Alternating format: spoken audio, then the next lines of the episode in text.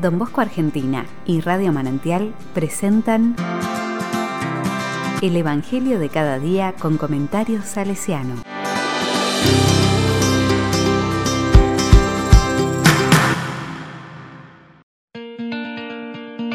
Sábado 16 de enero de 2021. ¿Por qué come con ellos? Marcos 2, del 13 al 17. La palabra dice, Jesús salió nuevamente a la orilla del mar. Toda la gente acudía a él y él les enseñaba. Al pasar vio a Leví, hijo de Alfeo, sentado a la mesa de recaudación de impuestos y le dijo, Sígueme. Él se levantó y lo siguió. Mientras Jesús estaba comiendo en su casa, muchos publicanos y pecadores se sentaron a comer con él y sus discípulos, porque eran muchos los que lo seguían. Los escribas del grupo de los fariseos, al ver que comía con pecadores y publicanos, decían a sus discípulos, ¿por qué come con publicanos y pecadores? Jesús, que había oído, les dijo, no son los sanos los que tienen necesidad del médico, sino los enfermos. Yo no he venido a llamar a los justos, sino a los pecadores.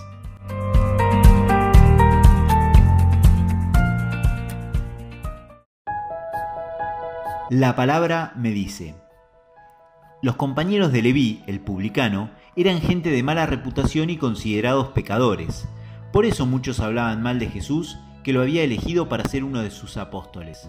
Se suponía que ir con Jesús, considerado hombre de Dios, debía significar ser una persona respetable, reconocida por sus percepciones éticas y buenas cualidades. Un entendido en la ley de Moisés, un señalado inextricable de defensa del bien y un motivo ejemplar de virtudes.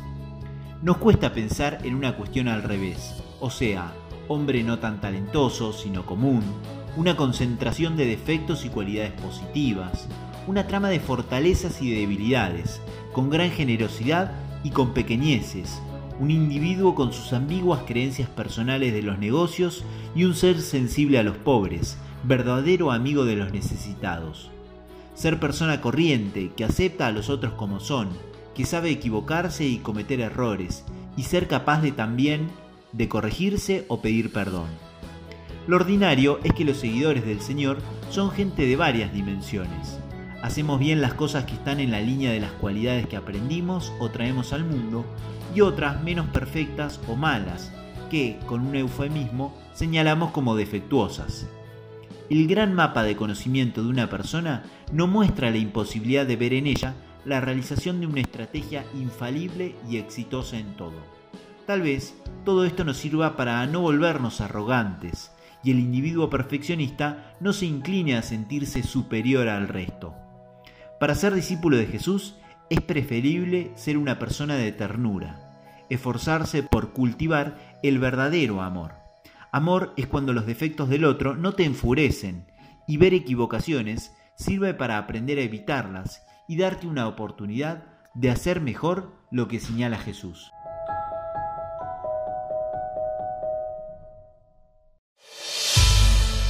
Con corazón salesiano. Reconocer los propios límites.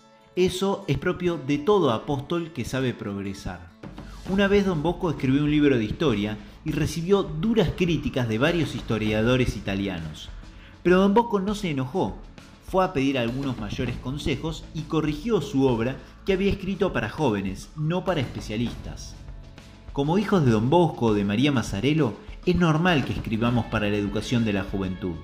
Hay que prepararse y hacerlo pensando en ellos, no en nosotros.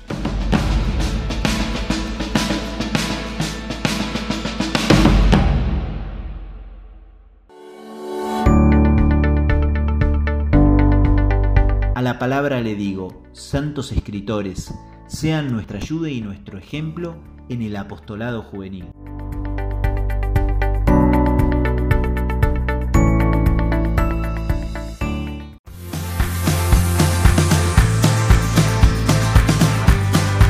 Recibí el comentario salesiano al Evangelio de cada día ingresando en www.donbosco.org.ar.